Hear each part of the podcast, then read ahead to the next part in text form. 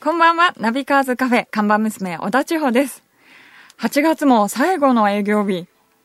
それに8月も今日が最後か。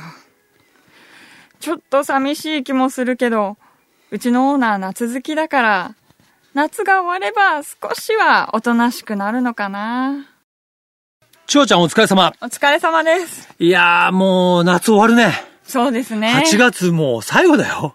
あっという間ですね。なんかさ、、8月の最終日ってさ、いろいろこうむ、切ないよね。こ夏のう終わり子供の時はもう夏休み終わっちゃうから、そうですね本当に悲しかった。確かに。無理やりおね、あの、お父さんとかに行って、どっか連れてってとか、はい言ったりね、もう本当に今日一日で夏をもうやりきるんだっていう感じだったね。あもう最後に宿題をこう、追い上げてこう。 それどころじゃない時駆けも。込んでやってる頃でしたね多かったいやー、そうだよ、本当に。でもまあ、まだまだ暑いし、ね。えー、あと、あれなんだよ、ナビカーズカフェ。はい今日で、今日でというかね、この8月で1周年。め1年。でたく。本当によく続いたよ、もう。もうおかげさまで皆さねえんの。ちょっとさ、はいねええーしばらくちょっと、ね、まだ1周年企画考えてないんだけどさ。え、まだ考えてないんですかそうなのよ。 一週間経ったのに。大丈夫。うん。あのーね、2年目に向けてですね、はいまた頑張っていかなきゃいけないけど、うちのカフェもまだまだね、休みもないし、お給料も上がらないけど、もうちょっと頑張ってね。そうですねう。ん。いやー、いい子だな、千穂ちゃんね、や っぱり。うん。よし、頑張っていこう。はい。はい。ということで、えー今日のメニューはどうなってる教えてください。はい。オーナー、今日のメニューは、スバルレボーグです。はいね、もうすでにおなじみです。もうちょっとね、発売からね、何ヶ月か経ってるんでね、すでに皆さんおなじみだと思いますが、スバルといえばね、今まではレガシーという、まああのね、非常に代表的な、まあ、ワゴンではい有名だったモデルがあったけども、レガシーがやっぱりすごくアメリカでよく売れたこともあって、はいやっぱりどんどんサイズがね、大きくなっていって、ちょっと日本の国内ではもう一回り小さい方がいいなみたいな人も多かったんで、まあその辺も含めて、ちょうどまあレガシーが出て25年になる今年ね、レボーグという、まあ日本国内専用の新しいワゴン専用モデルが生まれたんですね。僕もね、あのまだちょい乗りしかできてないんだけども、えー今回はね、まあボディもコンパクトになったけど、エンジンも結構小さくなってて、メインのエンジンはね、1.6の、まあ、ターボだから、はいえーかなりコンパクトなんだけど、でも1.6ターボってもね、えー175馬力ありますからね。はい。まあ、動力性能としては十分だし、えーもう一つのモデルはね、まあ、2リッターモデルもありますけど、2リッターモデルにね、えー、ほら、300馬力あるからね。すごいよね。でやっぱりね、このね、レボーグの特徴は、まあもちろんスバルらしく、えーボクサーエンジンを積んでることと、えーそれからまあ全てね、四輪駆動車ってことなんだけども、やっぱ走りというのをね、すごい大事にしてるよね。はいうん最近どっちかというとやっぱこう、装飾系の 車が、まあ、ね、ハイブリッドとか多くなってきてるんだけど、そうですねはいやっぱスバルっていうのは結構スバリストなんて言われて、やっぱすごい熱心なファンが多いメーカーなんで、やっぱりメカ好きで、やっぱ走りが好きなファンが多いんで、そこにね、きっちり応える車として、かなり走りがね、えーまあ洗練というかまあパワフルであって、洗練されていて、はい。あとは、アイサイト。うん。ね、その、まあ、自動ブレーキも含めた安全装備。これも充実してるんで、そうね、やっぱり結構ね、輸入車も最近本当に非常に目立つモデルが多いけど、国内ではね、今年このレボーグのデビューっていうのは結構やっぱ話題になってるし、はい売れてるよね。そうですね。うん。ということでね、ぜひこの、えースパルレボーグね、もうだいぶ街でも見かけるようになってはきましたが、ね、車好きの皆さんは、ぜひチェックしていただきたい。僕も今度ね、改めて、しちょっとしっかり乗ってね、そういうリポートなんかもこの番組でしたいなというふうに思っています。はいさて、じゃあ今日のメニューも紹介したところで、ぼちぼちカフェをオープンしたいと思います。クストスプレゼンツナビカーズカフェ、オープンです。今日のオープニング曲なんだけど、はいね、今、えー今日のメニューで紹介したスバルのレボーグが、えーあったけどもね、その CM で、えー実はね、Tears for Fears というね、えーグループの曲が流れてんだけど、これはね、多分カバーバージョンだと思うんだけども、えーそちらのね、オリジナルバージョンを聴いていただきたいと思います。オープニング曲は Tears for Fears でニュースター。自動車雑誌ナビカーズとスイスのリストウォッチブランドクストスとのコラボレーションによりお届けするナビカーズカフェ。カフェオーナーことナビカーズ編集長、川西圭介と、看板娘、小田千穂のナビゲートでお届けしています。オーナー、お客さんがいらっしゃいました。こんばんは。いらっしゃいませい。らっしゃいませ。こんばんは、モータージャーナリストの竹岡圭です。はーいやっぱり今週も来ちゃい ました。ありがとうございます。もうね、あの、お席をご用意してお待ちしておりました。ねこのリザーブっていうこの札がいいですよね。 そうなんですよ。ええもう当店はですね、1日1人限定のカフェなそうので、です ね、貸し切りですのでっ。ていうことは、先週リクエストしたあのコーヒーはもいもしや、もちろん、お持ちいじゃたしましたじゃこうねこのそうそうそうそうそう。出したものから抽出したコー出ヒしたコーヒー、ーちはいゃんとご用意しておりますのでうわーね。嬉しいなー言ってくれたんだけどね、しない行っね。 てまいりました、この一週間で。ねえ、はいもうほとんどうち仕事してないですから、も うほとんどそのじゃこもう猫のもうね、夏手休み配ついででに追われておりましたから。はいそうですよねえーということでね。ありがとうございます先週に引き続き自動車ジャーナリストの竹岡圭さんにゲストに来ていただきましたが、はいえーまあね、先週はえ本当に、まあね、竹岡さんがやってらっしゃるね、テレビ番組、ね、はいはいえー愛車遍歴、ええ農家ノーライフはい。でしたっけそこはノーライね、フそこそこびっくりそこまで、あそこまで言わないとダ メだびっくりマークまでそうなでんですすから。おぎやはぎの愛知遍歴、ノーカーノーライフ、びっくりマークまで。びっくりマークまでセットで。 はい。ね、もうその番組のお話ですとかね、いろいろ、あの、楽しいお話を伺いすぎて、実は実はと思ったんですけども、ケイさんご自身のお話をあんまり伺えなかったということがそうなんですよいやそうだそうでしたねええつまりお土産物の話とね、 あーおぎやはぎそさうそんうの話とね、もうそそのうだっ辺にた終始してましてえね。ええええーということで今日はね、自動車ジャーナリスト竹岡圭さんの、まあ、素顔といいますかね、そこに迫りたいんですけどはいわもお、い、や、でも今でこそね、女性のジャーナリスト、自動車ジャーナリストの方増えましたけど、そうですね、増えましたね。その中でもこう言っちゃ失礼ですけど、ええベテランですよね。まあ、あの、年齢的にはね、下からと上からのちょうどど真ん中なんですけど、は下積みが長いんでね、長いんですよ、 実は。い。きっかけは、きっかけはね、私ね、もともとモータージャーナリストなんて職業は全く知らなくって、はいえーまあ学校卒業して普通に就職しまして、はい。 で、ちょうどね、バブルの崩壊がバラバラバラバラ起こった頃に就職しちゃったんです90ね。で、会社もついでに崩壊し まして、なるほど。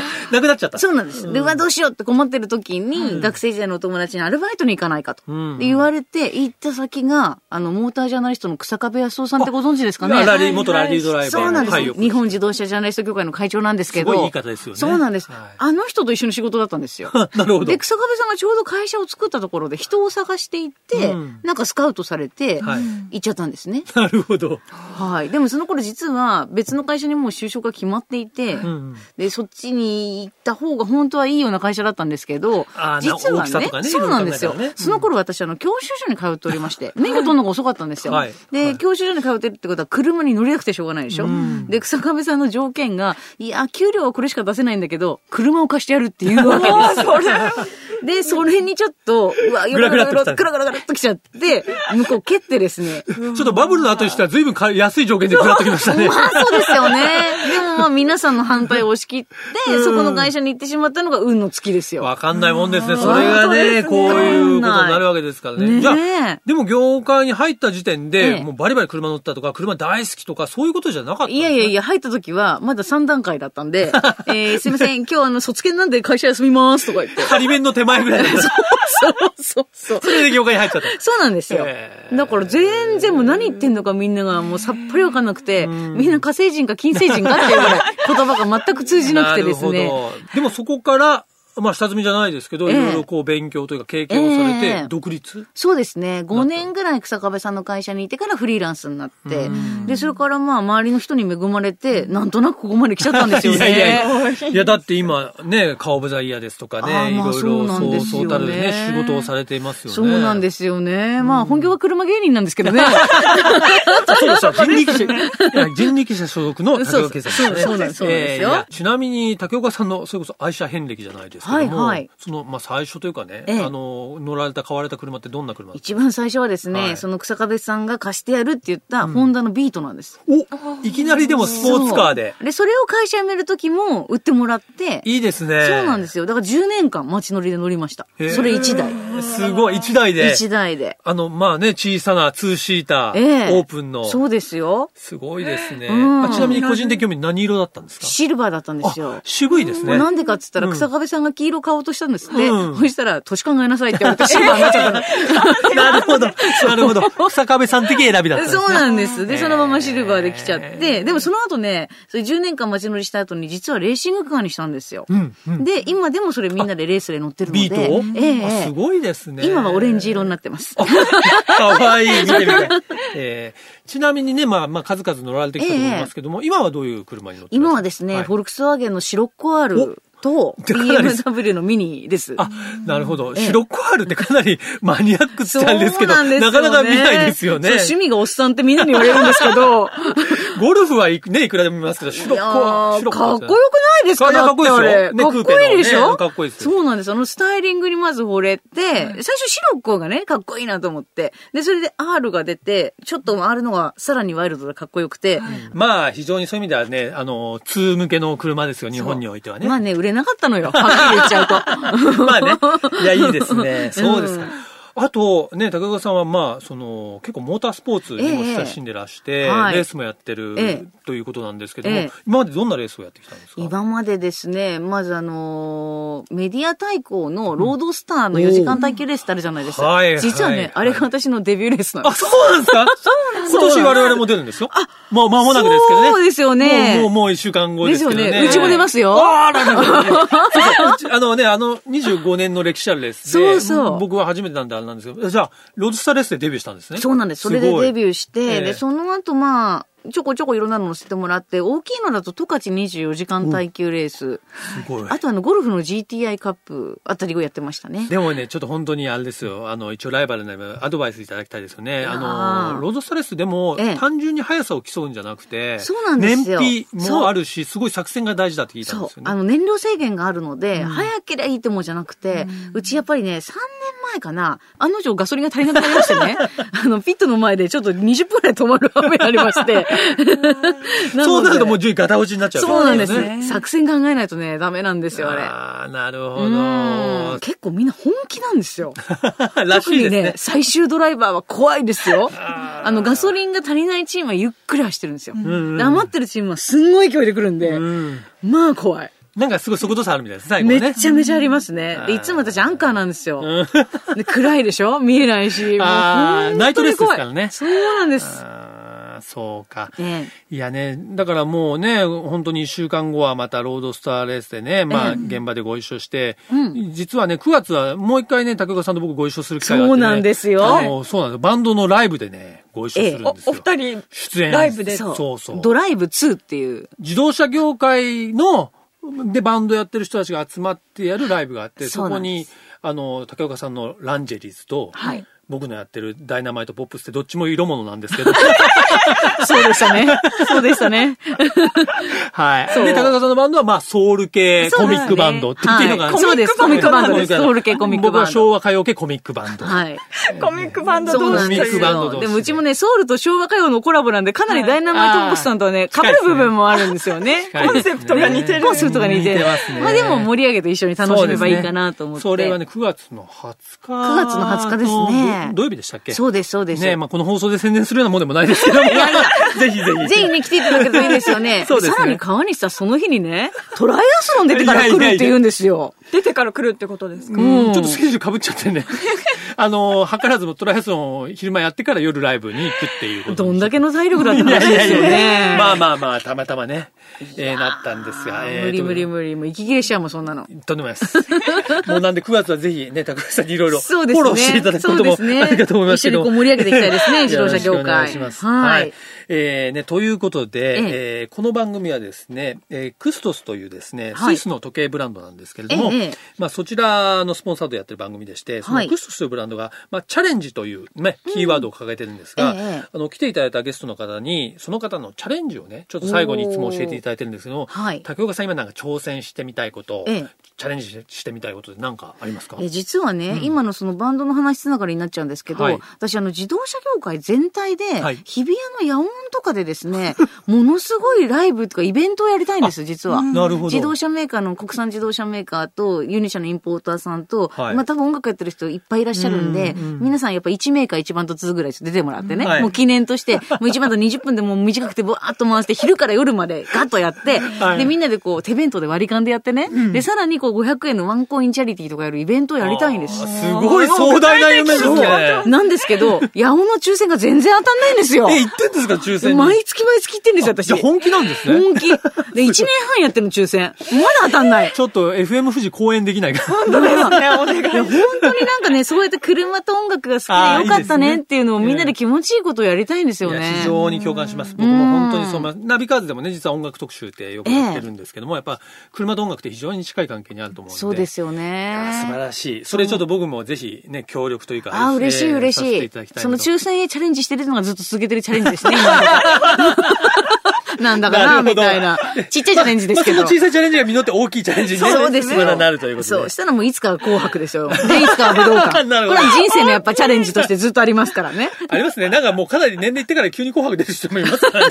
スーザン・ボイルがいますからそうでねすね。頑張んないと。えーじゃあ、ということでね、今日は、今日もと言いますかね、先週もいただきましたけどもええ、そんなね、まあ音楽の方も本職である竹岡さんには、いおすすめのね、曲を一曲、リクエストいただけますでしょうか。えーと、じゃあ今日はですね、フィールド・オブ・ビューのはい。突然お願いしちよょうっとかかな。なり、ナインティーというか、そうです90ね。年代っぽい感じですかそうですね。はいいはい、その曲を選んだ心とは。や、実はですね、はいボーカルの浅岡優也くん、今あのソロで活動してるんですけど、中学の同級生な んですね。そう地元つながりでえねえそうなんですよ。えーまあ、未だに仲いいんですけど、はいええちょうどね、デビューするときに、もともとあの、ミッシングピースっていうのをデビューして、それからビューになって、フィールドオブビューになったって、なかなかデビューするまで苦労したんですけど、まあ、突然でバーンと売れましてなねるほど、今までの苦労が実ったねっつって、二人でファミレス行ったのも ね、いい思い出ですよね。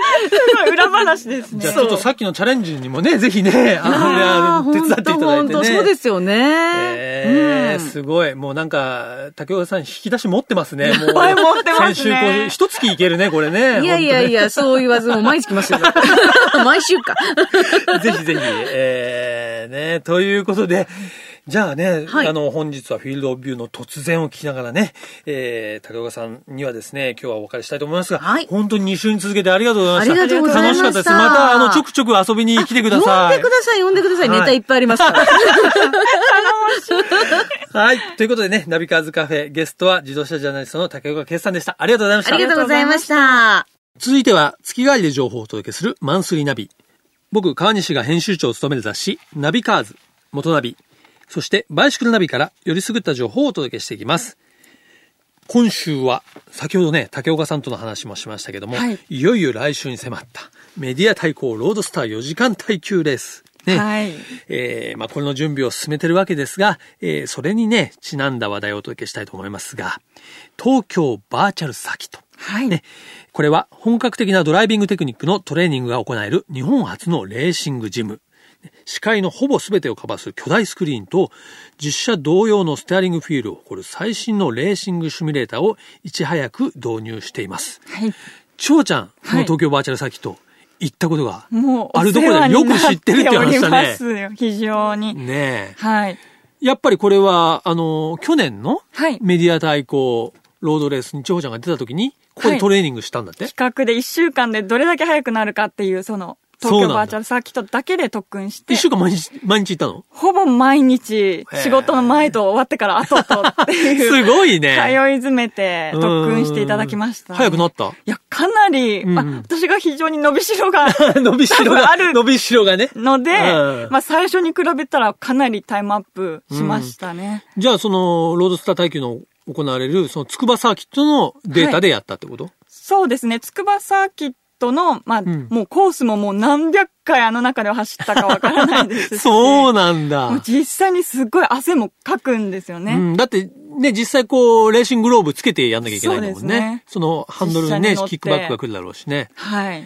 へーじゃあもう、ゲームっていうレベルじゃないよね。いや、もう本当に走ってる感覚で、やっぱり速度が上がると、ちょっと、あ、怖いっていう感覚が出てくるので、うんまたゲームとは全く違そうっただね感じでしたね。やっぱり我々もそうだけど、やっぱなかなか忙しいし、いろんな意味でそのサーキットにね、しょっちゅうしょっちゅう行けないけども、このね、東京バーチャルサーキットはまあ、東京の赤坂にあるんですけどね、やっぱり行きやすいし、ね、ちょっとした時間でできるしね、そういう意味では、まあ、その、忙しいっていうかな、大人の人で、モータースポーツをね、えー、まあ、真剣にやりたい、まあ、あとは体験してみたいという人にはぴったりだと思いますが、はいえちなみにね、通常のトレーニングコースは、まあ、30分で1万円。はい。これね、安くはないかなと思うんですけど、実は人数制限がないっていうことなんで、まあ、30分間をね、あの、まあ、人数でシェアするっていう考え方もできるし、あとは体験コースで、まあ、お一人、まあ、5000円で、えー富士スピードウェイの、えーまあ、その、シミュレーションで5周できるコースですとか、あとはね、えー東京バーチャルサーキットチャレンジということで、1人2000円で、はいまあこれはね、あのーまあ体験コースということなんですけども、これもね、富士スピードウェイを、まあ、5周タイムアタックできるというね、そういういくつかコースがあるので、ぜひね、ちょっと1回、ね、気軽に足を運んでみたらいいんじゃないかなと思いますね。そうですねん。サーキット走るよりはやっぱり安いそうですからそね。う、そうそう、そうなんだよね。あの、装備とか車もいらないわけだから、はいこれはね、ぜひ車が好きとかね、ちょっとレースに興味があるっていう人はね、えー、やってみてもらいたいですね。で、我々もね、こう、来週のレースに向けて、はいもちろんね、東京バーチャルサーキットで練習を積んでますんで、まあ今年はちょっと地方などと対決できないのが残念 なので、申し訳ございません。えーということで皆さんもね、東京バーチャルサーキット TVC で、えー車の運転モータースポーツ体験してみたらいかがでしょうか。クストスプレゼンツナビカーズカフェ、オーナーの川西圭介と、看板娘、小田千穂でお届けしてきました。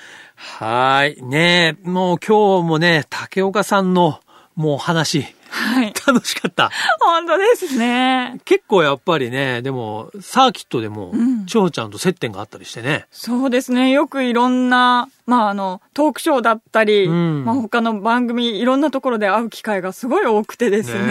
えでも、あのキャラクターだからね、本当になんか、車っていうものにね、対する、まあ、こう、興味のね、敷居を下げてくれるっていうかね、うんなんか自動車ジャーナリストっていうと、ちょっとこう構えちゃうけどね。そうですね竹岡さんならね、なんか気軽に、はい。ね、知り合いみたいな感じでね。なんか相談しててみようかなってやっぱり思っちゃいますよ ね。じゃあやっぱこのカフェの相談、相談役というか、相談ブースを設けて、はいそれからメニューも開発していただいて。そうですね。資格持ってるっておっしゃってましたもんね。そうそうそう、そうなんですよね。このナビカーズカフェもね、えーもう来週から2年目に入るから、そうですね。ちょっと千穂ちゃんも新しい新メニューの開発、あそうですね。私も開発しないとです ね。よろしく。えー、ということでね、え2年目に入るナビカーズカフェも、ぜひ皆さんね、まあ、応援していただきたいというふうに思います。はい。えーそして皆様からも新メニューのあの、リクエストを そうだおね待ちしています。そうだねはい。カフェのアドレスは、ナビカーズアットマーク、fmfuji.jp、navicars アットマーク、fmfuji.jp までお待ちしております。はい。毎週日曜日、夕方5時30分からオープンする、車好きが集まるカフェ、ナビカーズカフェ。また来週です。お車を運転中の皆さん、安全運転でお願いします。クストスプレゼンツ、ナビカーズカフェ、オーナーの川西圭介と、看板娘、小田千穂でした。それでは皆さん、楽しいドライブを。来週もご来店お待ちしております。 Have a good coffee and drive!